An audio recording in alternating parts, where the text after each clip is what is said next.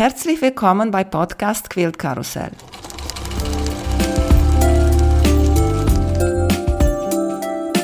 Mein Name ist Emanuela Jeske. Ich möchte euch in die wunderschöne Welt von Quiltern und Patchwork entführen. Heute dabei bei Podcast Quilt Karussell Barbara von Das mache ich nachts. Hallo Barbara, wie geht's dir? Hallo. Mir geht's total gut. Vielen Dank, dass ich heute bei dir sein darf. Ich habe so viel Freude an deinem Podcast. Ich höre den so gerne und hast da so was Tolles geschaffen. Und dass ich heute auf der Seite sitzen darf, ist schon ziemlich schön. Danke dafür. Oh, gerne, gerne. Ich bin auch total aufgeregt, dass wir halt. Ja, weil du, habe ich dir gesagt, du bist schon so ein äh, berühmter Name für uns Quilterinnen hier in Deutschland. Das ist ein schönes Kompliment, vielen Dank. Ich glaube, ein bisschen ungerechtfertigt, weil da draußen sind ganz viele Leute, die das Quilten an sich viel, viel besser können als ich. Ich bin einfach nur jemand, der versucht, viele Leute an dieses Hobby ranzuführen und deshalb einfach ein bisschen präsenter bin als andere. Aber ich kann dir ganz, ganz viele Namen sagen, vor denen ich den Hut ziehe, wenn ich sehe, was die tun und können. Bevor wir hier losstarten, ich möchte unbedingt dich grüßen von zwei meiner Freundinnen hier in Rostock. Eine ist die Doris Goeth. Doris, die hat so einen großen Platz in meinem Herzen. Das ist deine Freundin? Ja. Du bist reich beschenkt im Leben, meine Liebe.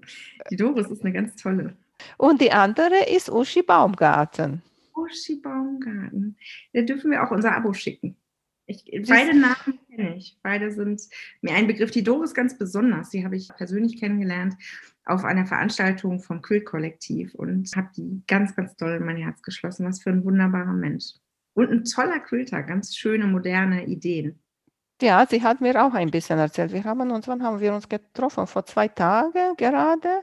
Und sie hat mir auch erzählt über dieses Quilt-Kollektiv-Event, wo ihr wart. Ja, also bitte einen ganz, ganz lieben Gruß zurück. Mache ich. Erzählst uns bitte, wie hast du mit Nähen und Quilten angefangen? Da bin ich sehr, sehr neugierig. Das ist insofern ein bisschen verrückt. Ich habe eine nähende Mutter. Die näht ihre komplette Garderobe selbst und zwar schon immer. Und die hat auch für mich früher genäht. Das fand ich eine Weile sehr uncool. Dann fand ich das sehr, sehr cool, dass sie das konnte. Ich bin aber nie auf die Idee gekommen, sie zu fragen, wie das geht. Also ich habe nie genäht, obwohl omnipräsent eine Nähmaschine bei uns zu Hause stand. Ich habe dann relativ verrückt auf einem Junggesellenabschied einer Freundin eine junge Dame kennengelernt, die hatte Shirts bestickt für diese Veranstaltung. Und die waren so schön und so liebevoll. Und ich habe sie den ganzen Abend ausgequetscht, wie sie das gemacht hat. Ich hatte keine Ahnung, was, wie man überhaupt stickt. Das war mein Einstieg. Dann habe ich beschlossen, ich kaufe mir jetzt eine Nähmaschine. Ich fange an. Und dann bin ich in diesen Nähmaschinenladen gegangen mit meinem Weihnachtsgeld und habe mir meine erste Nähmaschine gekauft. Das war insofern eine recht lustige Veranstaltung, weil ich wusste nichts übers Nähen. Also die Dame musste mir erstmal erklären, was ein Fußpedal ist und wie man Unterfaden einfädelt. Also ich, ich hatte keine Ahnung ich weiß noch genau, die hat mich vor eine Quilters Edition Maschine gesetzt und ich habe sie mit riesen Augen angeguckt und gefragt, warum braucht man sowas? Und sie sagte, ja, wenn man Quilts näht, dann braucht man einen größeren Durchlass. Und ich meinte, aber wenn man doch einen genäht hat, dann ist man doch fertig. Wieso braucht man das dann? Also für mich war das unbegreiflich, dass man mehr als einen Quilt näht in seinem Leben. Ja, und dann habe ich angefangen zu sticken, sehr kurz. Das hat mich relativ schnell nicht mehr so richtig interessiert. Dann habe ich angefangen, für meine Kinder zu nähen. Das war Riesenfrustration am Anfang, weil einfach gar nichts geklappt hat. Also ich saß da immer mit meinem Nähmaschinenhandbuch und mit der Anleitung. Alles hat ewig gedauert, alles sah mittelgut aus. Also totale frustrierende Momente am Anfang. Ja, und dann wurde das irgendwie aber immer besser und dann habe ich meinen ersten Babyquilt genäht. Und das hat mir so viel Freude gemacht. Das habe ich mit den Videos von der Missouri Star Quilt Company getan da habe ich mich durchgeguckt. Ich, der hat, ich weiß nicht, wie viele Stunden gedauert. Also sie hat am Anfang erzählt, das geht hier alles ganz schnell und ich, ich weiß nicht, ich habe zwei Wochen gebraucht, keine Ahnung. Aber ich war so stolz auf das Ergebnis und das zu verschenken, das war für mich das Größte. Also etwas zu verschenken, was ich gemacht habe, was ich mir ausgedacht habe, wo ich die Stoffe zusammengestellt habe, das war ein solches Highlight für mich, dass ich da wirklich dabei geblieben bin und ja, dann Übung macht den Meister, einfach ausprobiert und gelernt und gelernt und ganz viel von anderen gelernt aus dem Internet. Also ich habe mich ganz stark ausgerichtet an Blogs. Das war so die Zeit, wo Blogs riesig waren. Das war 2011, 2012, 2013, da war Bloggen ein Riesenthema. Ja, und äh, von den Menschen, die da ihr Wissen geteilt haben, habe ich das Nähen gelernt. So ist das gekommen. Und was sagt deine Mutti, so was du jetzt machst? Meine Mama ist völlig irritiert, dass ich diesen Weg eingeschlagen habe. Das hat sie für mich nicht kommen sehen. Sie genießt es inzwischen, dass sie mit mir übers Nähen reden kann. Sie fragt mich inzwischen Dinge. Das ist für mich komisch. Ich habe jetzt zu Weihnachten wieder Nähfüße geschenkt oder so. Das ist ganz lustig. Also wir teilen das jetzt, diese Leidenschaft. Sie näht nach wie vor nur Kleidung. Und ich schicke ihr regelmäßig Stoffe und sie freut sich da wahnsinnig drüber. Und wir haben da eine zusätzliche schöne Verbindung über das Nähen. Ja, also sie näht Kleidung, ich nähe nicht so viel Kleidung, aber viele andere Dinge. Aber du hast auch Kleidung genäht. Ich habe ja. gerade vorher dein Instagram-Profil gescrollt bis zu ganz am Anfang und ich habe gesehen, mit Kleidung hast du auch äh, gespielt. Ja, ich mache das auch immer wieder. Ich poste das recht selten, ehrlich gesagt. Ich nähe das sehr gerne, weil ich habe halt eine größere Kleidergröße und es ist gar nicht so einfach, immer das im Laden zu finden, was man schön findet. Und es ist so schön, sich etwas zu nähen, was einfach auf den Körper passt. Also ich genieße das sehr, dass ich das theoretisch kann oder auch praktisch kann. Ich bin, was Kleidung betrifft, kein sehr schneller Näher. Also ich bin niemand, der irgendwie in einer Stunde irgendwas zusammenschustert. Ich habe kein Problem damit, wenn das ein paar Abende dauert, aber dann habe ich für eine lange Zeit Freude an dem Kleidungsstück. Also auch da investiere ich eigentlich gerne in guten Stoff, in schönes Schnittmuster und das ist für mich so ein bisschen Genussnähen. Aber nach einem Kleidungsstück ist auch wieder gut. dann widme ich mich wieder anderen Dingen. Aber ich mache das nach wie vor, ja. Dann Kissen hast du auch viel genäht und Taschen hast du auch viel genäht. Das stimmt. Ich würde sagen, am meisten habe ich Taschen genäht. Es gab so eine Phase in meinem Leben, da habe ich also Massen an Täschchen produziert. Das kam so ein bisschen daher, ich habe einen Beruf gehabt, der mich schon sehr gefordert hat. Ich war voll berufstätige Mutter, aber der war nicht sehr kreativ. Da wurden Verträge verhandelt. Das war also nichts, wo man am Ende ein Ergebnis in der Hand hatte. Und ich hatte so eine Sehnsucht danach, einmal am Tag kreativ sein zu können und in der Hand zu halten, was ich geschafft habe. Ein wirkliches physisches Produkt. Das war mir so wichtig. Und naja, ein Täschchen kriegst du in einem Abend fertig. Ich brauchte keine. Ich habe also nach zwei habe ich schon keine mehr gebraucht und trotzdem habe ich 60 genäht, einfach weil das Nähen mir so gut getan hat und das Kombinieren der Stoffe und das hat mir so viel Freude gemacht. Ja, das war für lange Zeit habe ich vorrangig Taschen genäht. Ja. Und was hast du denn mit alle deine Taschen gemacht? Ich habe alle verschenkt. Ich besitze eine oder zwei und alle anderen, also nee, stimmt nicht ein paar. Ich habe ein paar Handtaschen noch Kosmetiktaschen habe ich selber zwei und Quills besitze ich drei. Alle anderen habe ich verschenkt. Und von Nähen, Babyquills und alles, was du so genäht hast, bist du, was mache ich nachts? Was ist da passiert? Na, Im Grunde knüpft das so ein bisschen an mein Bedürfnis, kreativ zu sein. Und ich hatte ab einem gewissen Punkt eine große Dankbarkeit für all die Menschen da draußen, die mir das beigebracht haben, diese vielen Blogs. Und irgendwann habe ich gedacht, hm, vielleicht ist das, was du jetzt kannst oder ein Tipp, den du vielleicht hier und da mal hast, eine Hilfe für jemand anderen. Und dann habe ich eben diesen Blog gestartet. Das war nie dafür gedacht, irgendwie größer zu werden. Das war wirklich einfach nur, ich wollte irgendwie auch ein bisschen dazugehören zu dieser Gemeinschaft, der ich mich innerlich immer zugehörig gefühlt habe, weil ich jeden Tag all diese Blogs gelesen habe und weil ich eben teilen wollte. Das war also ganz meine einzige Intention eigentlich mit dem Blog. Das ist dann mit der Zeit immer größer geworden. Und ich habe eine Weile sehr, sehr viel gebloggt, zwei, dreimal äh, in der Woche. Das ist dann irgendwann deutlich weniger geworden, weil Bloggen schon auch eine sehr zeitintensive Geschichte ist. Und da habe ich einfach so ein bisschen erzählt, was ich so nähe und vor allem habe ich Tipps geteilt. Das war mir immer wichtig. Kleine Tipps, Kniffe, irgendwas, was mir geholfen hat, irgendein schönes Schnittmuster, das ich gefunden habe. Also es ging mir immer darum, da anderen irgendwie eine Inspiration oder eine Hilfe zu sein. Das war immer meine Motivation. Und der Name kam binnen zwei Minuten eigentlich. Ich habe überlegt, einen Namen muss dieser Blog ja haben. Ich wurde halt immer gefragt, zwei kleine Kinder, voll berufstätig, wann machst du das denn alles? Und meine Antwort war immer über nachts, weil das war tatsächlich meine Nähzeit. Ich habe abends die Kinder ins Bett gebracht, habe die Küche aufgeräumt und dann bin ich ins Nähzimmer gegangen. Und dann habe ich manchmal auch kein Ende gefunden und wirklich lange genäht und habe das natürlich am nächsten Morgen bereut, habe es trotzdem immer wieder gemacht, weil ja, ich hatte meine Ruhe, ich war so völlig in meiner kleinen Blase. Also es war schon eine Nachtschicht, die ich da oft gemacht habe und der Name lag halt auf der Hand. Das mache ich nachts. Und das war der Blog.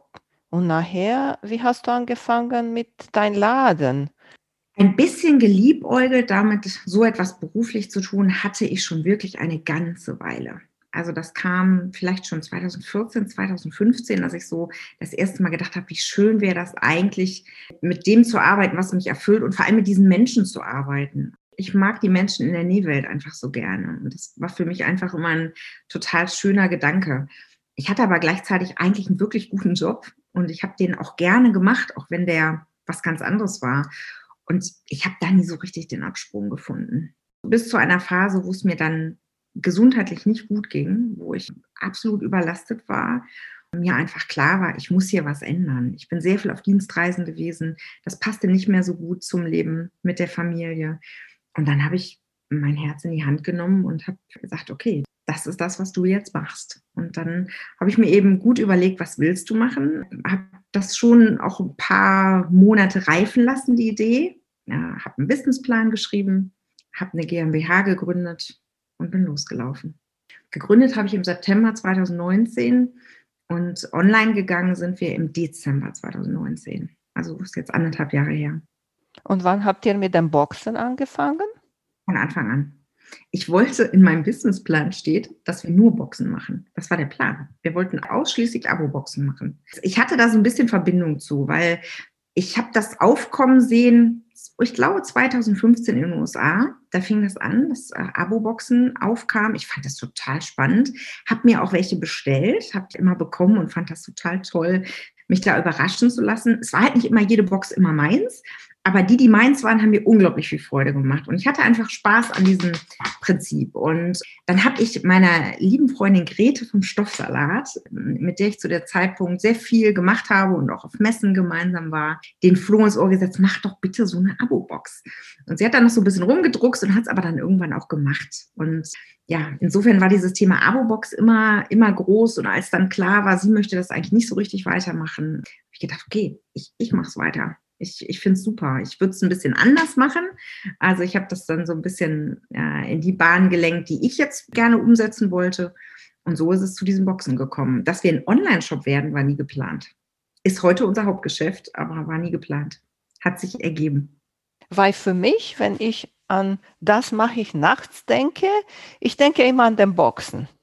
Ja, die sind, glaube ich, so ein bisschen das Bekannteste, was wir machen. Ne? Also vielleicht für diejenigen, die gar nicht wissen, was die Barbara da eigentlich tut. Wir haben eine monatliche Box, die versenden wir einmal im Monat. Und wenn du die abonniert hast, weißt du nicht, was da drin ist. Also wir überraschen dich mit dem Inhalt, der hat immer Nähbezug, der hat immer Patchwork-Stoffe, das ist auch fest vorgegeben aber du weißt eben nicht so richtig, was da kommt. Und da stellen wir etwas zusammen. Das sind Stoffe, die mir gefallen, das ist passendes Zubehör, das ist hier und da mal auch so ein Nähgimmick. Und das war auch die Ursprungsidee. Die Ursprungsidee war einfach, so wie ich die aus den USA immer bekommen habe, eine Box, die einfach Freude macht und wo mal was drin ist, was man noch gar nicht kennt dass die Schnittmuster dafür so wichtig werden und daran irgendwann ein Live-Nähen hängt, wo wir gemeinsam diese Schnitte nähen und ja irgendwann auch viel mehr im Vordergrund stand, den Menschen etwas zu vermitteln mit den Projekten.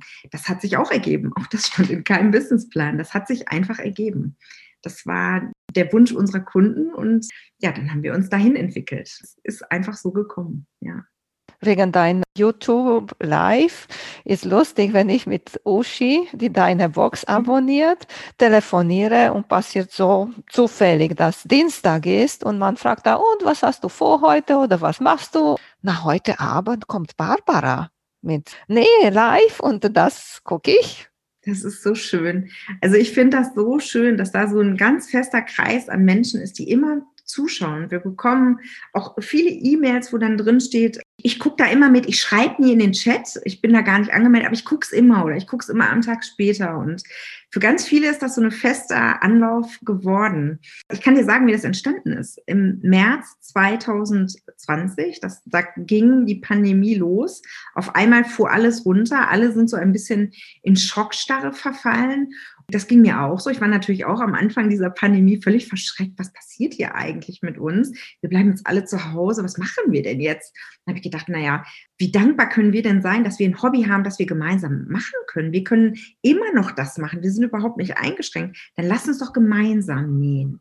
Und dann habe ich mir das überlegt, damals auf Instagram haben wir das live gemacht und ich werde das nie vergessen. Vor dem ersten Live, mir ist das Herz in die Hose gerutscht. Ich hatte so Schiss, weil das ist ja live. Du musst auf das reagieren, was da passiert.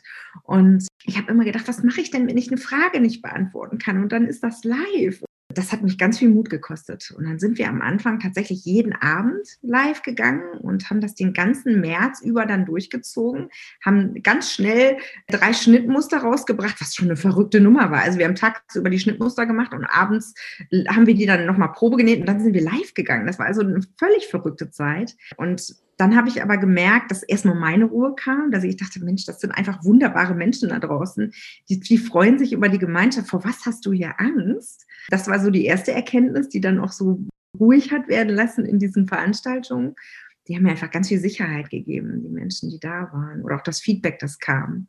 Und was mich unglaublich berührt hat, war Feedback dass Menschen mir geschrieben haben, dass das für sie eine ganz isolierte Zeit ist, weil sie alleine leben, weil sie krank sind und wirklich aufpassen müssen mit menschlichen Kontakten und wirklich isoliert zu Hause sind. Und ich werde das nie vergessen. Mir schrieb eine Kundin, du hast gestern Abend im Live Hallo Elisabeth gesagt. Das war das erste Mal seit sechs Wochen, dass jemand meinen Namen gesagt hat. Ich weiß noch, ich habe die E-Mail geöffnet, ich habe geweint.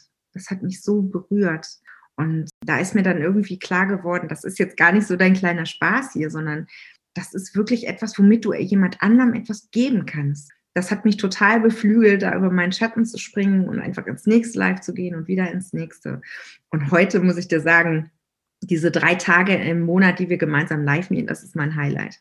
Ich habe eine so tiefe Verbundenheit und wirklich Liebe zu diesen Menschen, mit denen wir uns da treffen ich würde keinen davon in der Fußgängerzone erkennen. Ich weiß nicht, wer das ist. Ich kenne die ja gar nicht. Ich kenne die aus dem Chat. Ich kenne die namentlich manchmal, wenn sie öfter schreiben oder wenn sie Kunden sind. Aber ich würde die gar nicht erkennen.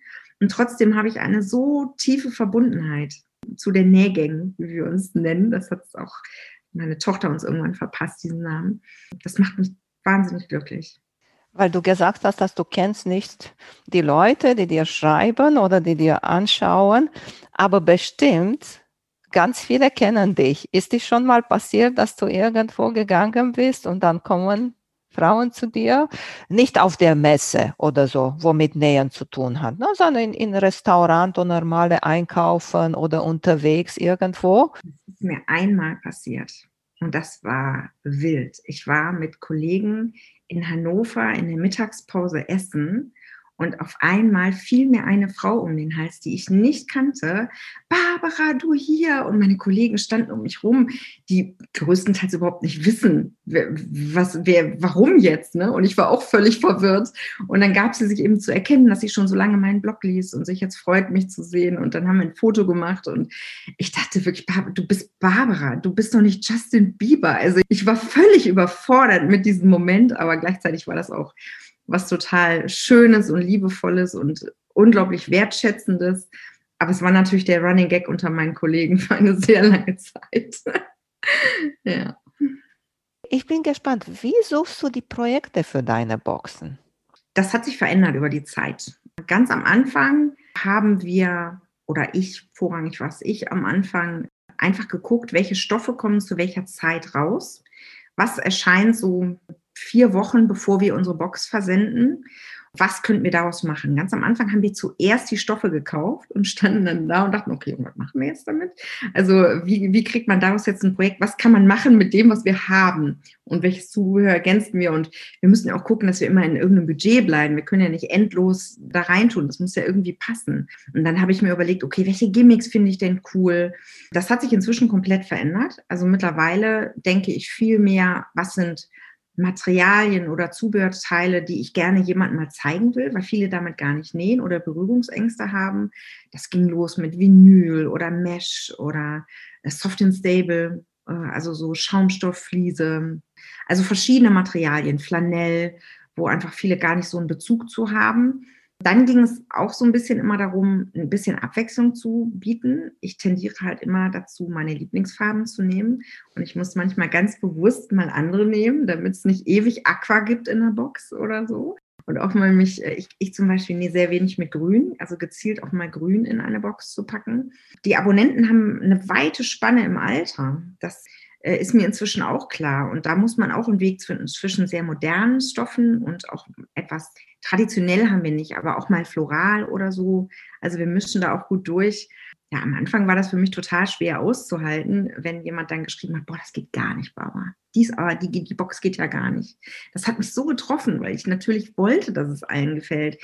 Inzwischen weiß ich, das geht nicht. Du kannst dir so viel Mühe geben, wie du willst. Du wirst nie den Geschmack von so vielen Menschen treffen. Also wir packen jetzt in diesem Monat 1000 Boxen. Das sind 1000 Menschen, die diese Box bekommen. Wie soll ich 1000 Geschmäcker treffen? Das geht nicht. Ich kann mich darum bemühen, Variation reinzubringen. Ich kann mich darum bemühen, Dinge wegzulassen, die eher polarisieren. Das tun wir schon. Und inzwischen ist es eben andersrum. Wir überlegen uns zuerst das Projekt und dann kaufen wir das Material.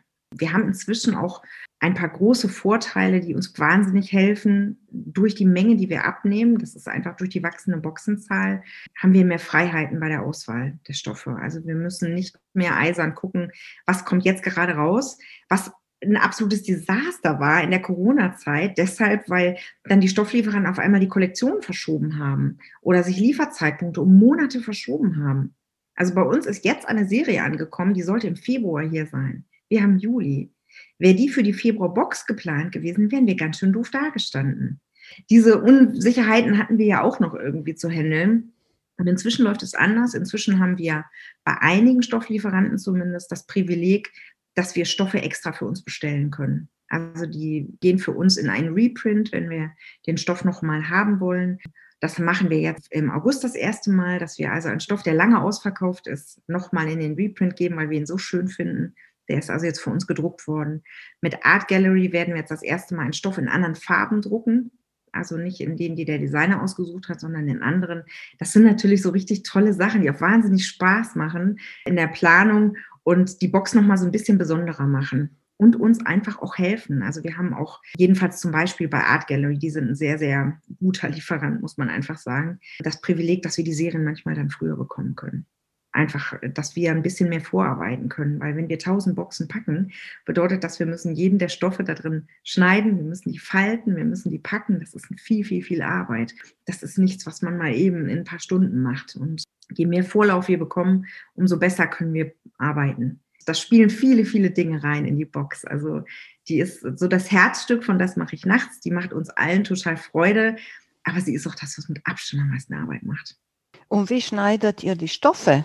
Wir haben lange Theken, also wir kriegen die Stoffe inzwischen so geliefert, wie wir sie brauchen. Das heißt, früher war das auf Ballen. Heute können wir das aussuchen, ob wir 60 Yard-Rollen haben wollen oder ob wir Großballen bekommen wollen. Das ist sehr gut, weil wir weniger Verschnitt haben auf den langen Stücken. Wir stapeln die aufeinander. Also wir haben lange Theken, sechs Meter lang. Das heißt, wir legen die Stoffe aufeinander, sieben oder acht lagig. Und dann haben wir Metallschienen. Und an diesen Metallschienen schneiden wir dann die entsprechende Größe, aber immer acht Lagen zusammen. Das muss man sich ja schon mal vor Augen führen. Wir hatten jetzt im März eine Box, da waren zwölf Stoffe drin. Das heißt, du schneidest ja zwölfmal die Anzahl der Boxen und musst sie dann falten. Das ist ja eine gewaltige Zahl an Stoffstücken, die geschnitten und gefaltet werden wollen. Ne? Also das äh, ist schon eine ganz schöne Aufgabe geworden. Und schneidet jemand so, wie ich zu Hause schneide, mit Rollschneider so? Wir schneiden mit den Jumbo-Rollschneidern anhand der Metallschienen halt immer acht Lagen auf einmal und wir sind wirklich schnell inzwischen. Also die Jessica, die bei uns vorrangig die Stoffe schneidet, die, ich weiß gar nicht, was die, wir haben es irgendwann mal ausgerechnet, ich hoffe, ich erzähle jetzt keinen Blödsinn, wie viele hundert Fat Quarter wir in zehn Minuten inzwischen schneiden. Also das ist wirklich, wir schneiden hier gut was weg. Ja, das ist am Ende ist es doch eine Frage der Routine. Also alles, was du viele, viele Male tust, kannst du irgendwann schnell und gut. Das ist einfach so. Und ihr braucht auch, weil du gesagt hast, dass ihr braucht auch die Stoffe rechtzeitig da. Ihr muss auch dem Projekt nähern und gucken, funktioniert das, wie sieht das aus? Und dafür braucht ihr auch Zeit. Die Projekte machen wir vorher. Also die Projekte der nächsten Monate sind eigentlich alle fertig im Großen und Ganzen. Da gibt es dann nochmal Feintuning und der Grafiker macht nochmal die Anleitung fertig. Der Grund, warum die Anleitung oft nach dem Versand der Box erst kommt, ist, weil wir erst dann die echten Stoffe haben. All die Muster und die Proben nähen wir mit anderen Stoffen. Und erst dann können wir ja mit den echten Stoffen nähen, wenn wir sie wirklich haben. Und manchmal war das jetzt wirklich ganz, ganz knapp erst in der Corona-Zeit.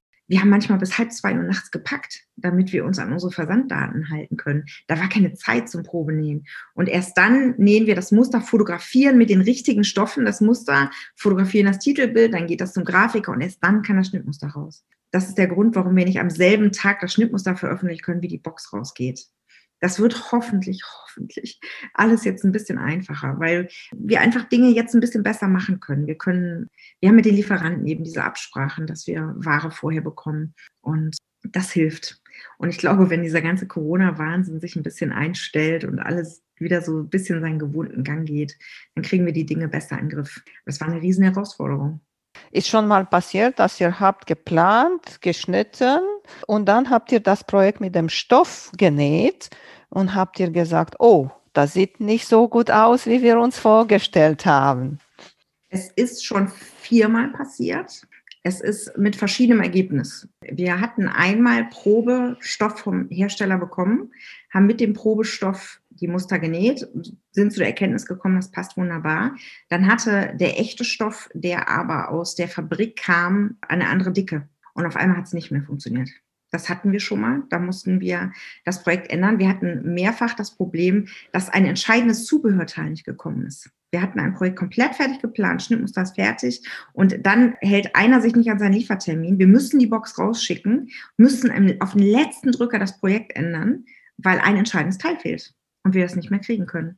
Das ist natürlich auch ein Problem. Wenn du drei Tage vorher irgendwo anrufst und sagst, wir bräuchten davon 1000, dann wird man in aller Regel ausgelacht. Also in der Nähwelt ist es so, dass es ist gar nicht so üblich, größere Mengen zu handeln. Stoffserien werden in eher kleinen Auflagen gedruckt. Also Tula Pink ist was anderes, aber äh, so eine klassische Stoffserie von einem Lieferanten wie Cloud9 zum Beispiel, davon werden gerade mal 1000 Meter produziert, weltweit. Wenn wir dann kommen und sagen, wir brauchen 600, wo sollen die die denn hernehmen? Also das sind schon Probleme, die wir am Anfang nicht kannten, aber inzwischen erkannt haben. Das ist jetzt mit Moda kein Problem, ne? aber es sind Herausforderungen immer wieder und dann müssen wir es auf den letzten Drücker lösen und können manchmal auch ein angekündigtes Schnittmuster dann nicht machen, weil was Entscheidendes fehlte. Das macht mich total unglücklich, aber was sollen wir machen? Ne? Wir müssen irgendwie gucken, dass das große Ganze in dieser Pandemie irgendwie funktioniert. Dass wir äh, schöne Boxen verschicken können und dass wir ein Projekt nähen können, alles selber produzieren. Ach du, ich weiß jetzt nicht, ob ich dazu Lust habe. Also Stoff, da halte ich die Finger von. Aber wir haben zum Beispiel angefangen, unsere eigenen Reißverschlüsse produzieren zu lassen. Das ist zum Beispiel etwas, was wir selbst in Auftrag geben inzwischen. Und es kommen auch immer mehr Sachen dazu, die wir jetzt wirklich selber machen lassen oder wo wir direkt an die Hersteller rantreten und wo es dann einfacher ist, weil die eben die wirklich großen Mengen halten, was die Zwischenhändler, die man normalerweise auf dem Weg dazwischen hat, gar nicht haben. Tulip zum Beispiel denke, das ist ein ganz lieber Lieferant von uns. Die machen äh, Stecknadeln, das ist eine japanische Firma. Ja, davon hat der Großhändler 20 Packs auf Lager. Das ist zum Beispiel Lieferant, wo wir direkt ab, ab Werk beliefert werden. Also das macht Dinge jetzt inzwischen auch leichter. Also die Dinge werden besser, so mit der Zeit. Aber es war ein wilder Ritt bis hierhin. Und es war spannend und es war oft aufregend und wir haben eine Menge gelernt auf dem Weg. Hast du etwas, der dir auf der Herzen liegt, das du unbedingt in eine Box bringen möchtest, aber bis jetzt hat nicht so richtig geklappt? Oh ja, so einiges. Also wir machen jetzt gerade etwas, was mir total auf dem Herzen gelegen hat. Wir nähen zum ersten Mal gemeinsam einen Quilt. Das ist das erste Mal jetzt mit der Unibox, dass wir das gemacht haben. Das ist ein bisschen eine Herausforderung, einfach weil das budgetseitig schwer ist das Material in eine Box zu bekommen. Weil eine Box kostet ein Abonnent 39,90 Euro. Da ist aber Porto drin, da sind PayPal-Gebühren drin, da ist Mehrwertsteuer drin. Also wenn man, da ist Verpackungsmaterial drin und wenn man eben diese Komponenten alle mal abzieht, die wir eben auch bezahlen müssen, dann ist das Rest das Budget, das wir zur Verfügung haben. Und da ist es nicht ganz einfach, einen Quilt zu nähen. Diesmal haben wir das geschafft und ich bin auch total stolz auf das Projekt, das wir da haben. Das ist wunderschön und es ist gedacht dafür, Menschen abzuholen, die noch nie einen Quilt genäht haben, weil wir viele Kunden haben, die sich da jetzt so langsam rantrauen. Das macht mich so glücklich, die, die da jetzt so ein bisschen rumgeschlichen sind und sich so an ein paar Kissen gewagt haben und jetzt so ein bisschen Zugang finden und vielleicht so Blut lecken, wie ich das damals habe, die einfach den ersten nähen und nicht mehr aufhören können.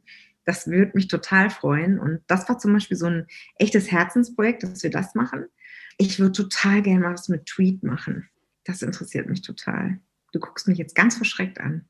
Tweet ist das so ein Kostümstoff oder sowas, oder nicht? Ja, man kann aber ganz toll Taschenprojekte damit nähen.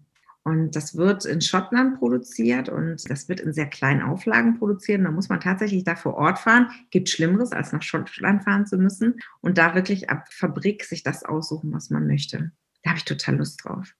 Weil du auch jetzt gesagt hast, möchtest gerne, dass Leute endlich mal ein Quilt nähen.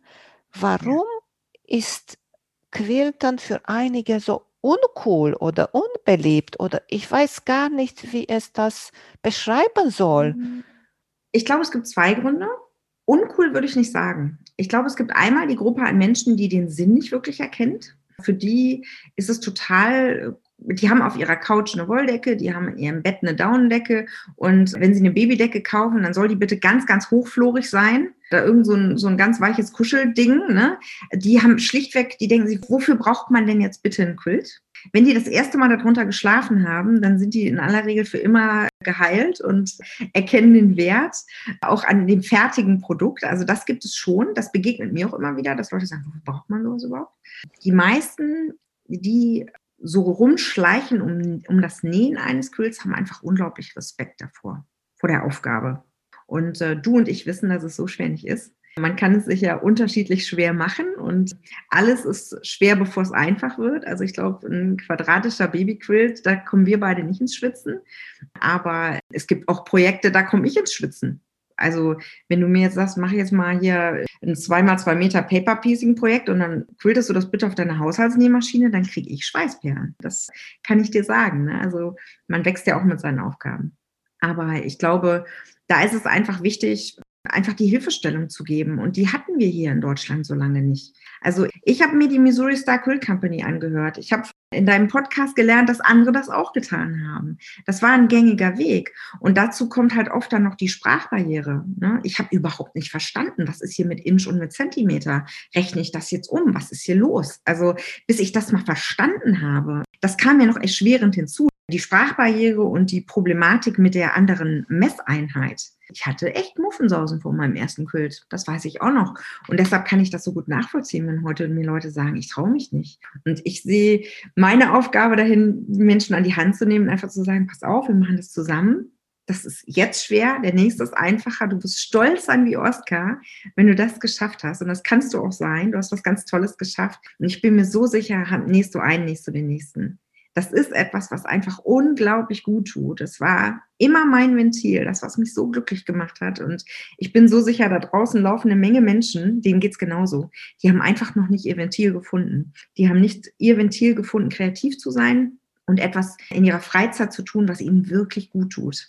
Und wenn ich mit all dem, was ich hier mache, eine Handvoll Menschen anstecken kann, dann bin ich komplett glücklich. Dann hat sich das alles gelohnt. Weißt du was, ich muss dir hier erzählen über meine gute Freundin Christina, die genäht hat ein Quilt für ihre Familie. Und jetzt Freunde von dieser Familie haben diese Quilt gesehen und sie haben gesagt, wir möchten gerne auch so einen haben. Ist das nicht schön? Doch, hat sie auch zu mir gesagt, ich hatte das nicht gedacht. Und da sie junge Familien und sowas und total begeistert und ich mache das und wir machen das und so. Und sie war sehr, sehr berührt. Ich finde, das ist ein wunderschönes Kompliment.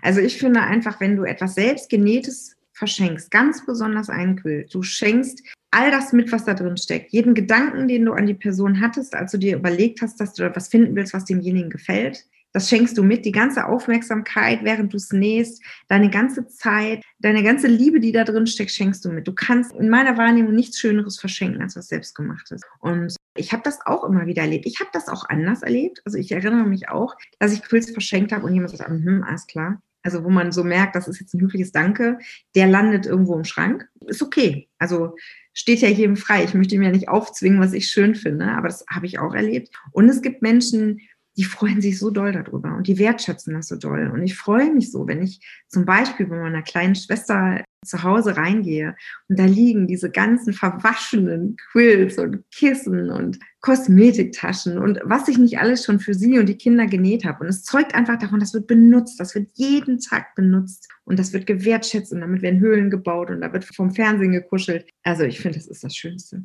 Also ein fast kaputter Quilt ist ein Riesenkompliment finde ich. Das ist der beste, kann man neu machen. Ja, aber auch das zu sehen, mich erfüllt das, weil ich einfach weiß, okay, der wurde jetzt hier kaputt geliebt. Der sieht nicht so aus, weil der im Schrank lag. Das freut mich total. Und für die Menschen nehme ich natürlich am liebsten. Ich habe eine Geschichte in einem amerikanischen Podcast gerade gehört, dass jemand hat ein Babyquilt verschenkt und dann ist zu Besuch gegangen und dann diese junge Mutti hat gesagt, du, ist etwas Schlimmes passiert, ist etwas Schlimmes auf dem Quilt, was mache ich jetzt, was mache ich jetzt? Meine Mutti hat gesagt, ich darf das nicht waschen. Und dann diese Frau, die das Quilt genäht hat, hat sie gesagt, klar kannst du waschen, ich habe das auch für dich gewaschen. Wasch mal bitte, das ist zu benutzen. Und ich freue mich, dass dein Baby darauf gespuckt hat, weißt du? 100 Prozent. Also ich muss schon sagen, ich nehme ein bisschen Rücksicht. Wenn ich jetzt ein Babyquilt nähe, dann achte ich schon darauf, dass das ein stabiler Quilt ist. Das sind auch zum Beispiel, da mache ich das Binding mit der Maschine, einfach weil es stabiler ist. Da benutze ich ein Vlies, das man wirklich gut waschen kann, das überhaupt nicht empfindlich ist. Da schaue ich, dass das Quilting wirklich so ist, dass alles, was ich da genäht habe, auch viele Wäschen hält. Also ich versuche das schon zu berücksichtigen, aber die sollen doch bitte, bitte benutzt werden. Und ich glaube, das schönste Kompliment hat mir mein Mann gemacht. Der hat mich um einen Kult gebeten. Und er war der, der immer so ein bisschen, der, der, wusste, wie gut mir das tut. Der hat immer gesagt, ja, das ist alles wunderbar, aber der hatte jetzt nie ein Interesse, dass ich für ihn nähe. Und irgendwann kam er und sagte, es ist so heiß und ich habe mir heute Nacht mal einen Kult geliehen und das war so schön, kannst du mir einen nähen? Und da stand ich wirklich in großen Augen und dachte, wow, das ist jetzt cool. Ja, und dann habe ich ihm den genäht und zu Weihnachten geschenkt und er schläft da jede Nacht runter. Er liebt den. Das war ein schönes Kompliment. Und was sagen deine Töchter dazu? Zwei mhm. Töchter mhm. hast du. Eine ist zwölf und eine ist acht. Meine große Tochter ist total kreativ. Die würde am liebsten ständig mit mir nähen. Und ich bin da so ein bisschen traurig, weil ich das einfach nicht schaffe. Also ich werde sie jetzt auch mal zu einem Nähkurs anmelden, dass sie parallel das noch woanders ausleben kann. Die ist unglaublich kreativ. Die macht alles ohne Anleitung. Die frisst sich da durch. Also sie hat sich selbst beigebracht, einen Reißverschluss einzunähen. Das erste war noch ziemlich wild, aber beim zweiten hatte sie echt eine coole Taktik raus, wo ich hingeguckt habe, wie sie das jetzt gemacht hat. Das freut mich total. Die Kleine ist eher so praktisch orientiert. Also wie gesagt, dann kannst du mir mal das und das nähen, weil das brauche ich gerade. Aber beide haben sehr viel Wertschätzung für Selbstgenähtes. Also sie tragen mit großem Stolz Kleidung, die ich genäht habe für sie und lieben Quilts und Kissen und Kuscheltiere und was, was man halt so näht mit der Zeit. Ja, das ist schön. Dann ist der Zukunft gesichert. Für das mache ich nachts, würde ich sagen. Also meine große Tochter ist definitiv jemand, den ich jederzeit konsultieren könnte, wenn ich keine Ideen habe.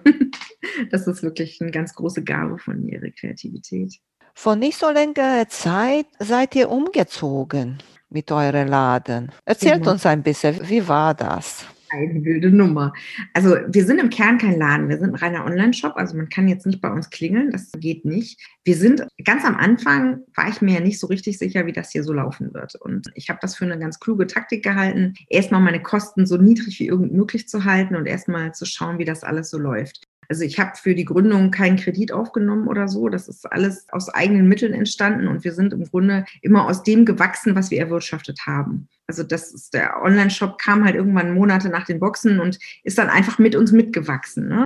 gerade weil wir den Online-Shop ja nie geplant haben, waren die Räumlichkeiten, die wir uns ganz am Anfang gesucht haben, die waren im Grunde null geeignet für das, was wir gemacht haben. Also wir sind aus allen Nähten geplatzt. Und dann ist auch die Nachfrage nach den Boxen so gestiegen und wir sind eigentlich immer nur hinterhergelaufen und wir haben ständig Menschen eingestellt und ich wusste schon nicht mal, wo ich die hin tun soll, weil wir den Platz überhaupt nicht hatten. Das war also eine wilde Zeit, das kann ich dir sagen. Da hatten wir dann ein sehr raffiniertes Schichtmodell, damit das irgendwie funktionieren kann. Und dann kam natürlich Corona noch dazu, Sicherheitsauflagen, Abstände, das war also ein einziges Drama. Dann haben wir relativ lange Flächen gesucht. Also, weil das hier, wir sitzen in Bochum, ist Gewerbeflächen ein sehr, sehr kostbares Gut. Wir haben uns die wildesten Sachen angeguckt und ich habe wirklich versucht, mir die schön zu reden, aber es ging einfach nicht. Die waren nicht geeignet für das, was wir tun. Und am Ende war es ein totaler Zufall, dass wir das gefunden haben, was wir gefunden haben. Die haben das annonciert als Praxisfläche war aber irgendwie einfach von den Grundmaßen her ungewöhnlich groß. Aber von der Raumaufteilung, die auf den Fotos war, passte das überhaupt nicht. Und meine Verzweiflung war einfach groß genug, dass ich gesagt habe, was soll's, ich guck's mir an. Und dann sind wir hier reingegangen und ich dachte so, ja, das sieht ja alles ganz nett aus, aber wo sollen wir das, wo ist hier Platz? Und dann ging auf einmal eine Tür hinten auf und er sagte, ja, das ist so ein 200 Quadratmeter Großraum, den wir hier noch haben. Wir wissen nicht, was wir damit machen sollen. Wenn Sie den wollen, können Sie den haben. Und ich habe ihn nur angeschaut und dachte, okay, jetzt wird es hier interessant. Und das ist diese 200 Quadratmeter Großraumfläche, oder 250 sind es, glaube ich, ist die Fläche, in der wir heute alle Boxen packen. Völlig verrückt für diese Fläche einen eigenen Rampenzugang. Wir werden ja jeden Tag vom LKW an, abgeholt und beladen. Also auch das können wir hier tun. Haben aber eine schöne, helle Fläche, wo alle auch gerne und gut arbeiten. Und die ist im Endeffekt ist ganz schön gut eigentlich, die Fläche. War eine glückliche Fügung, dass wir die bekommen haben. Ja, und der Umzug war dann völlig übereilt. Ne? Wir haben die letzte Box gepackt, haben die auf die Container geschoben, auf den LKW an unserem alten Ort und haben mit Mann und Maus vier Tage lang alles umgezogen, damit wir äh, an einem neuen Ort weiterarbeiten konnten. Das war eine wilde Zeit. Aber im Nachhinein guckt man immer da drauf und findet das irgendwie alles total schön. In dem Moment waren wir einfach nur fertig. Aber es ist eine spannende Reise gewesen bis hierhin, auch der Umzug. Ich bin neugierig, was sagen die Leute, wenn sie dich fragen, was machst du beruflich und du erzählst? Also immer für einen Lacher gut ist der Name. Das mache ich nachts äh, ich kann mich an keine Behörde und an keinen Lieferanten oder so erinnern, der nicht darüber lachen muss oder fragt, was genau machen Sie da? Ich werde das nie vergessen, dass der DPD-Bote mich mal zur Seite genommen hat und gesagt, ich muss das jetzt wissen. Sind da Dildos drin? Also da dachte ich auch noch, okay, alles klar. Also das ist immer ein Lacher. Ich sage heute, dass ich ein Unternehmen gegründet habe. Wir sind ein Start-up nach klassischen Gesichtspunkten und wir sind im Kern Onlinehandel mit einem Abo-System. Also das kann man im dritten erklären. Die meisten können mit Abo-System nicht viel anfangen, aber wenn man ihnen dann sagt, okay, es gibt aber eine Glossy-Box zum Beispiel, das ist eine Abo-Box für Schminke oder es gibt Hello Fresh oder so, das ist durchaus auch Menschen bekannt, die mit denen nichts zu tun haben, dann haben die so eine leichte Idee, was wir also überhaupt machen. Ne? Also das kann man darüber schon eigentlich jedem sagen, ja. Aber ich bin halt kein Stoffladenbesitzer oder so, ne? Ist nicht das, was wir hier tun das kommt dann schon mal manchmal. Ne? Also dann sind die Menschen auch irritiert, wenn wir sagen, wir haben gar keinen Laden. Im Alltag ist es auch nicht meine Aufgabe. Also es gibt Tage, da fasse ich keinen Stoff an. Das ist einfach im Ablauf gar nicht mein Job. Ne? Ich bin für andere Sachen hier zuständig. Ja, aber irgendwie kann man es dann doch jedem erklären. Ja, aber jetzt, was du gesagt hast, das mache ich nachts und die Boxen. Du, das ist aber jetzt gedacht so eine sehr kluge Idee, weil wenn die Frau zu Hause ein Paket bekommt, so schön ist da meistens so dunkel, ne? Und steht darauf, das mache ich nachts. Und der Mann, der sieht das nur so, vielleicht denkt er, oh, vielleicht hat die Frau für mich etwas Überraschendes heute Abend dann ist der Frust groß, ne? Gibt es einen Filter? Also es ist immer für einen Lacher gut. Also es schreiben uns auch regelmäßig Kunden von ihren lustigen Erlebnissen, wenn die Box mal beim Nachbarn abgegeben wird und sie holen die dann da ab oder so. Ne? Also es ist immer für einen Lacher gut. Und es, der Name hat einfach einen unglaublichen Wiedererkennungswert. Ich wollte das Unternehmen erst anders nennen. Und da habe ich gedacht, du bist doch verrückt. Und das mache ich nachts, kennt man. Und warum, der Name ist schön. Und alles, was dir wichtig ist, steckt eigentlich in diesem Namen. Und lass ihn doch. Also, was die das mache ich nachts GmbH tut, erkläre ich fast jeden Tag, ja. Was für Zukunftspläne hast du, wenn du darüber erzählen kannst? Also grundsätzlich bin ich ein schon so ein kreativer Kopf. Ich habe immer tausend Ideen. Die müssen dann erstmal noch durch so einen Filter laufen und realistisch gesehen wird davon dann eine Handvoll wirklich umgesetzt. Aber die Ideen an sich gehen mir nicht aus. Insofern gibt eine ganze Menge Ideen, die absolut nicht spruchreif sind, weil wirklich noch nicht entschieden ist, ob wir das je machen. Es gibt andere, die etwas konkreter sind also im Kern bin ich total dankbar, dass sich das Ganze so entwickelt hat, wie sich das entwickelt hat. Wir haben große Pläne, unseren Shop weiter auszubauen. Wir werden das Abosystem weiter ausbauen. Wir werden mehr Richtung Special Boxen machen. Das sind dann Sonderthemen links und rechts. Ich möchte eigentlich, dass wir mit dem Quilt-Kollektiv, da bin ich ja auch ein Teil der drei, die das gegründet haben, dass wir da wieder Live-Veranstaltungen haben, wo wir auch wirklich auf die Menschen treffen. Das fehlt mir total. Also ich genieße das, auf die Menschen zu treffen auf, in der Nähewelt. Das ist für mich was ganz Schönes. Und das ist wieder was Schönes, dass wir Wochenenden gemeinsam verbringen können und äh, Nähtage. Das ist mir ein Riesenanliegen. Also wir haben natürlich große Pläne auch hier hinsichtlich der Firma. Also wir werden wahrscheinlich noch ein weiteres Mal umziehen. auch das wird es noch mal geben. Also wir haben eine Menge noch vor. Aber ich bin happy mit dem, was ist. Also ich vertraue darauf, dass mir die Ideen nicht ausgehen und ich richte mich sehr eng danach aus, was den Menschen hilft, in ihrer Kreativität zu bleiben. Und ich freue mich einfach, wann immer ich eine Gelegenheit finde, auf welchem Weg auch immer, Menschen ans Nähen ranzuführen oder irgendwie sie dazu begleiten. Und wir werden sicherlich wieder mehr mit YouTube machen. Ich möchte mehr bloggen wieder. Das ist ein großer Wunsch. Das, da ist einfach im Moment überhaupt keine Zeit für da gewesen. Das ist mir aber eigentlich ein großes Anliegen, weil ich unheimlich gerne blogge. Ja, also das sind so die Themen, die jetzt erstmal in ganz naher Zukunft wieder dazukommen. Ja, ich wünsche dir, dass alle in Erfüllung geht. Vielen Dank. Wann hast du noch mal Zeit zum Nähen? Die ehrliche Antwort ist, ich habe im Moment keine Zeit.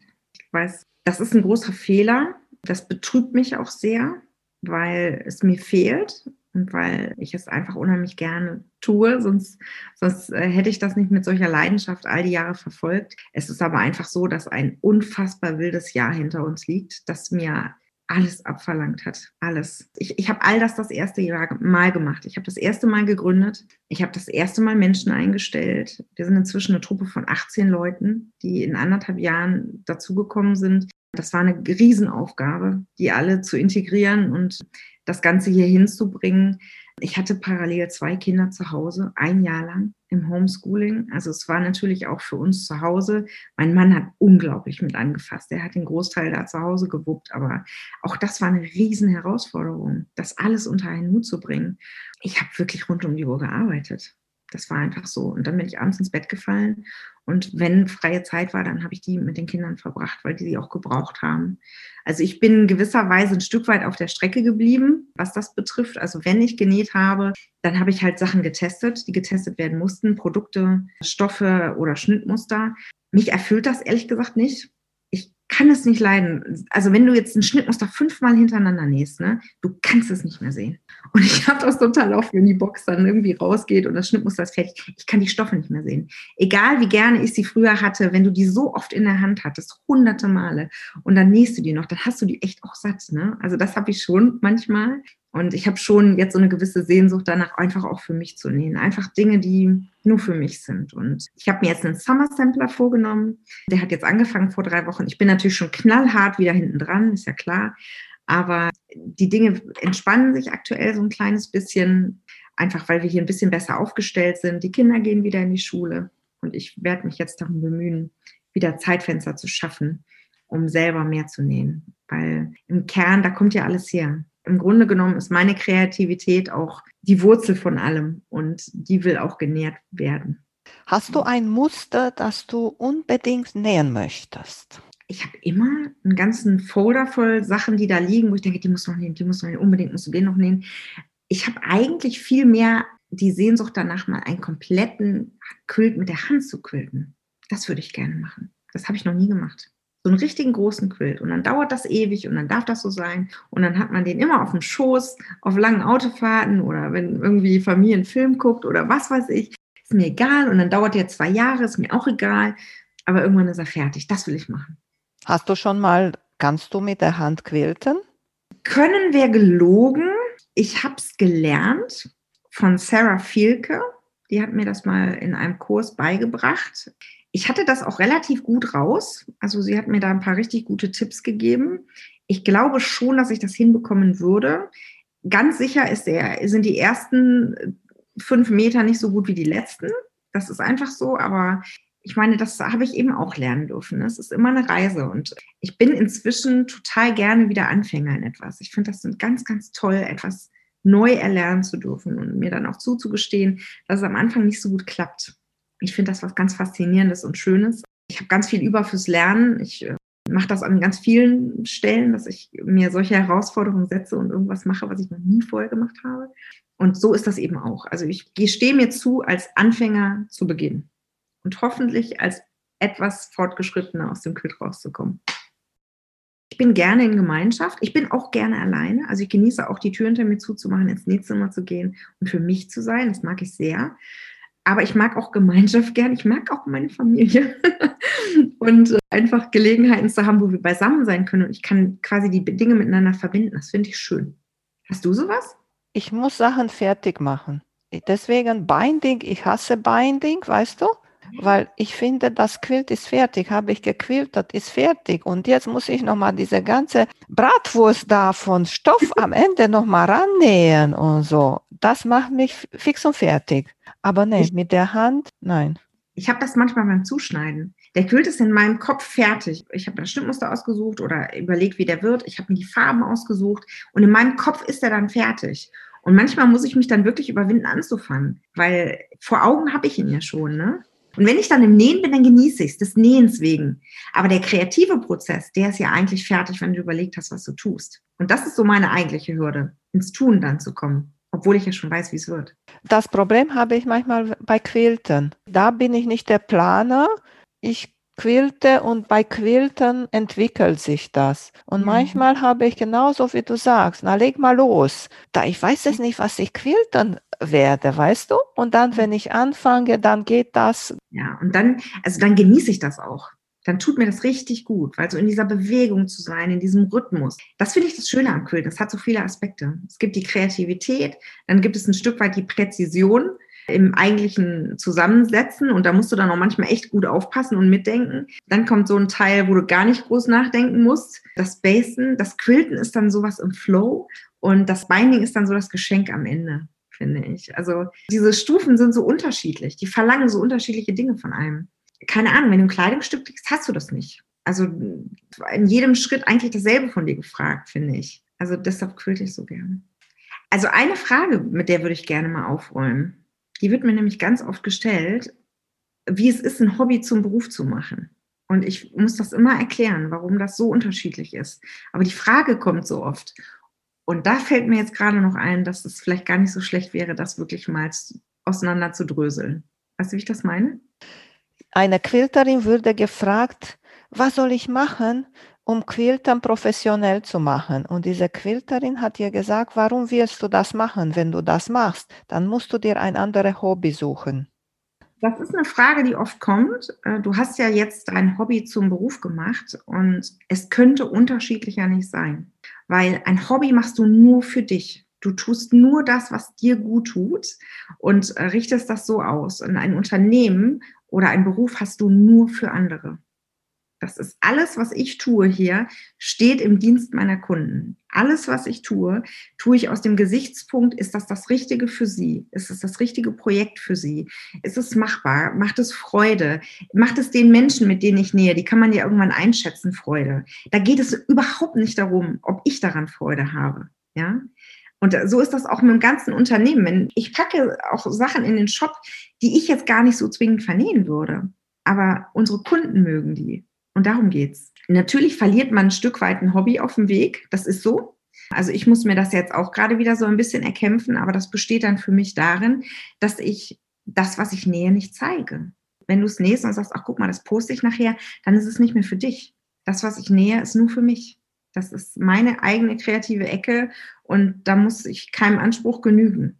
Und alles andere ist nur für andere. Das ist für die Menschen, mit denen ich arbeiten darf.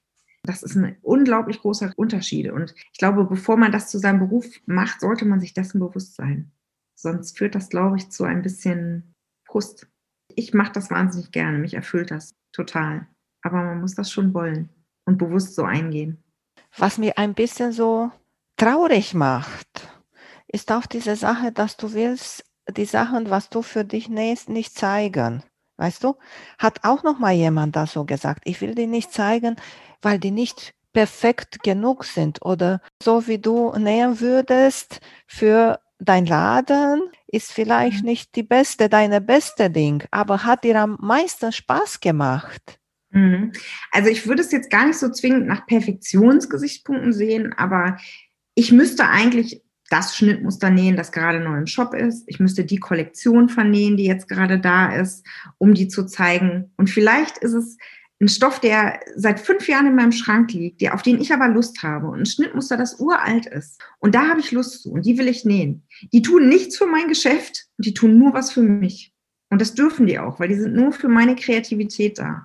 Und das will ich mir bewahren. Und deshalb nehme ich mir diesen Druck daraus. Also ich, ich habe überhaupt nicht den Anspruch, das irgendwie in meiner Freizeit dann mit meinem Hobby was für mein Geschäft zu tun. Deshalb tue ich es auch einfach nicht. Und kann ich mich auch nachher vorstellen, wenn du etwas postest mit deinem Stoff, die du im Schrank hast, seit fünf Jahren und alle sagen, Barbara, ich möchte das auch nähen. Ich möchte das auch kaufen. Ähm, da musst du leider sagen, der ist nicht zu kriegen. Dann beantwortest du 70 Mal die Frage. Tut mir leid, tut mir leid, tut mir leid. Kann man nicht kaufen mehr. Das ist doch auch blöd. Also das ist doch auch für den Kunden nicht schön. Also insofern, ich halte die Dinge auseinander. Das war lustig, als Tula Ping gepostet hat, dass sie in Urlaub fährt ich habe ihr geschrieben, oh, bitte poste nachher, was du genäht hast und so und so. Hat sie gesagt, unbedingt mach sie das. Und dann hat sie gezeigt, was sie genäht hat. Und ich glaube, das war eine der in meiner Erinnerungen erste Male, dass sie auch gezeigt hat, sie hat genäht mit anderen Stoffen. Da ja. waren drin, okay, waren Stoffe von K-Facet, so er ist auch von Free Spirit. Free Spirit. Aber ich glaube, das ist auch sehr schwierig nachher, wenn sie mag Stoffe von Konkurrenz sozusagen, von Moda und sie näht damit. Ist ein ja. bisschen kontraproduktiv. Fürs, ja, fürs Geschäft schon, aber nicht für die Kreativität. Ich kann sie total nachempfinden. Also Tula ist ein fantastischer Mensch. Ich habe sie dreimal bin ich ihr begegnet. Ist nicht mega intensiv, aber wir haben dreimal miteinander äh, zusammengesessen und geredet und ich habe ganz viel Wertschätzung für diese Frau. Die hat ein Riesenherz und unglaublich viel Humor. Und ich bewundere sie nicht nur für unglaubliche Kreativität, sondern dafür, dass sie das so kann, dass sie eisern mit diesen, die hat ja eine sehr enge Farbpalette, mit der sie näht, ne? Es sind ja immer dieselben Grüntöne, es sind immer dieselben Aquatöne, damit man die Serien über die Jahre verbinden kann. Nimm mal dein ganzes Leben damit. Also manchmal braucht man doch auch mal den Kontrast. Also ich glaube, selbst eine Tula Pink möchte manchmal mal was völlig Ruhiges machen. Das ist einfach, wir, wir gehen doch durch verschiedene Phasen und Stimmungen im Leben. Und das drückt sich doch in unserer Kreativität aus. Es gibt doch auch keinen Maler, der eiskalt ein ganzes Leben lang seinen Stiefel durchzieht. Ne? Aber wenn es dein Geschäft ist, musst du ein Stück weit das natürlich auch durchziehen. Ne? Und äh, das äh, kann ich total verstehen, dass sie dann in ihrer Freizeit auch mal abseits des Geschäfts das auslebt. Ich finde das absolut nachvollziehbar.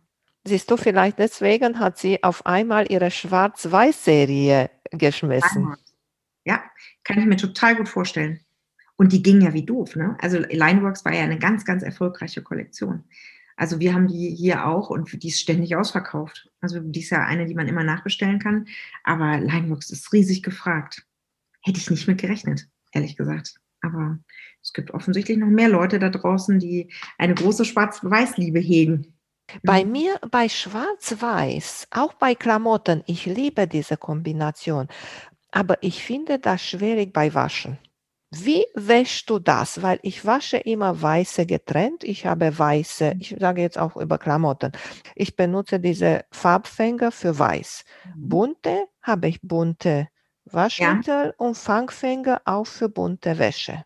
Also ich würde, wenn du es zusammenwäscht, immer auf das, auf das Rücksicht nehmen, was empfindlicher ist. Das ist in dem Falle schwarz. Ich würde es also weniger heiß waschen. Ich würde ein Farbwaschmittel nehmen, weil ein Weißwaschmittel hat eine Bleiche. Das heißt, ein Schwarz wird Farbe verlieren. Also auf jeden Fall ein Farbwaschmittel und dann Farbtücher. Aber je besser die Qualität, die du vernähst, desto unwahrscheinlicher, dass es ausfärbt. Also ich habe mit diesen Stoffen überhaupt keine Probleme. Also es gibt auch Hersteller wie zum Beispiel Art Gallery, die färben null aus. Null. Da kannst du jede Farbe zusammenwaschen. Die sind absolut kein Problem. Ich habe aber zum Beispiel noch nie einen schwarz-weißen Quilt genäht. Ist nicht mein Farbschema. Hat so jeder seins, ne? Letztens habe ich geguckt, bei dir hast du äh, gerade dein Quilt gezeigt mit dem Herzchen. Weißer Hintergrund und rote Herzchen. Mhm. Guck mal, zum Beispiel auch da für mich werde schon ein bisschen, oh, weiß ist weiß, der Rot ist schon eine gefährliche Farbe. Wenn du einen Nicht-Markenstoff verwendest, ist das ein großes Risiko. Die färben sehr schnell aus. Bei Marken-Patchwork-Stoffen hat es ein bisschen mit dem Hersteller zu tun. Moda hat manchmal ein Rotproblem. Also bei Moda ist Rot eine, bei manchen, also habe ich schon erlebt, eine gefährlichere Farbe. Die roten Modas wasche ich vor, bevor ich sie vernähe. Das ist die einzige Farbe, die ich vorwasche. Und dann, wenn die aber einmal gewaschen sind, bluten die auch nicht mehr aus. Aber nie mit Free Spirit, nie mit Art Gallery oder Cloud9 oder Mona Luna oder wie sie alle heißen, da habe ich noch nie Probleme gehabt. Es ist das Moda-Rot. Erzähl ja. uns noch mal bitte, wo du überall zu finden bist und auf deine Boxen. Die sind jetzt aber ausverkauft, ne? Mhm. Wenn jemand jetzt abonnieren möchte, kann er machen oder? Jetzt gerade in diesem Moment, äh, Stand heute, wo wir das hier aufnehmen, sind sie ausverkauft. Wir haben aber die Mengen erhöht. Also wir werden das weiter steigern, auch über die nächsten Monate es gibt jetzt schon eine ganze Weile eine größere Nachfrage. Wir haben aber einfach so einen langen Vorlauf. Also wir planen jetzt gerade Januar 2022. Das heißt, die Boxen, die jetzt erhöht würden, die mussten wir vor acht Monaten quasi planen. Und da haben wir einfach zu wenig geplant. Das ist der Grund. Aber es gibt jetzt in den nächsten Monaten immer wieder neue Boxen zum Abonnieren. Also das wird jetzt alles wieder etwas einfacher sein. Und ich freue mich auch über jeden, der das gerne mal mit uns versuchen möchte und auch beim Live-Nähen dabei ist. Vielleicht das noch als Erklärung. Das mache ich nachts, ist unsere Website. Da findest du erstmal grundsätzlich alles über uns. Da kannst du, findest du unseren Online-Shop rund ums Nähen. Da haben wir sehr viel Richtung Patchwork vor allem. Auf Instagram bin ich relativ aktiv. Auf YouTube findest du uns. Facebook ist so ein bisschen Stiefkind, muss ich ehrlicherweise zugeben. Da bin ich nicht so aktiv, aber da gibt es auch, das mache ich nachts. Wir haben dieses YouTube Live, das machen wir immer drei Tage, Dienstag, Mittwoch, Donnerstag hintereinander weg. Da nehmen wir das Projekt und da kann absolut jeder dabei sein. Also auch wenn du keine Box hast, das ist äh, total egal. Komm einfach dazu. Wir fachsimpeln übers Nähen, wir quatschen ganz viel. Wir haben da einfach eine richtig gute Zeit. Ich teile dort alles, was ich übers Nähen weiß. Also du kannst mich da alles fragen. Wenn ich es nicht weiß, werde ich es dir sagen. Wenn ich was weiß, werde ich es mit dir teilen. Also da ist jeder willkommen. Da kannst du dir auch alte Folgen quasi angucken. Also ich finde das total spannend, dass manche da richtig so binge-watchen und sich durch die alten Folgen gucken. Das finde ich total schön. Also das findest du auf YouTube und ich möchte unser Newsletter ans Herz legen, weil wir da so viel Mühe uns mitgeben. Also da teilen wir auch ganz viel und streuen Tipps ein und Ideen und da gibt es dann auch unser Schnittmuster immer günstiger. Also ich bemühe mich um gehaltvollen Inhalt. Dankeschön, Barbara, dass du dabei warst. Hat mich sehr doll gefreut, alles zu erfahren und mit dir zu quatschen. Das war total schön mit dir. Vielen, vielen Dank, dass ich bei dir sein durfte. Und ja, einen großen Dank äh, aus der Nähwelt an dich, jetzt mal äh, von mir überbracht, dass du so was Schönes ins Leben gerufen hast, wie diesen Podcast. Das habe ich nämlich auch schon von vielen Stellen gehört, total gerne gehört wird, auch beim Nähen. Danke für all deine Arbeit. Dankeschön. Und ich möchte auch einen Wunsch hier äußern. Sehr gerne. Ich möchte gerne, dass ihr vielleicht so ein Quilt-Kollektiv-Event nicht nur im Sommer macht, weil bei mir im Sommer ist schwer, weil ich möchte auch gerne teilnehmen. Nur von mir von Nordosten zu euch nach unten brauche ich auch mehr Zeit. Und wäre schön, wenn ihr das macht, so ab Oktober bis Mai. Wäre schön. Da kann ich auch mitkommen. Das ist ein guter Hinweis, das zu tun. Also äh, im letzten Jahr mussten wir ja alles absagen wegen Corona. Wir haben jetzt neue Sachen angepeilt und wir hoffen einfach, dass das jetzt auch mal glatt geht, dass wir sowas dann auch mal final gemeinsam erleben können. Wir hatten keine Lust auf Abstand und Maske. Wir haben gesagt, wir machen das, wenn wir miteinander sein dürfen. Ich hoffe, dass das dann so richtig Fahrt aufnimmt und dann freue ich mich riesig, dich persönlich kennenzulernen und mal mit dir gemeinsam zu nähen. Okay, mach's gut. Tschüss. Tschüss. Vielen Dank für euer Interesse an meinem Podcast Quillkarussell. Ich würde mich freuen, wenn ihr meine Folgen bei eurem Liebling-Podcast-Anbieter anhört. Wenn ihr Fragen und Empfehlungen zu meinem Podcast habt, bin ich bei Facebook als Quiltkarussell erreichbar oder via E-Mail unter quiltkarussell.gmx.de. Bis zum nächsten Mal, eure Emanuela von Quill Karussell.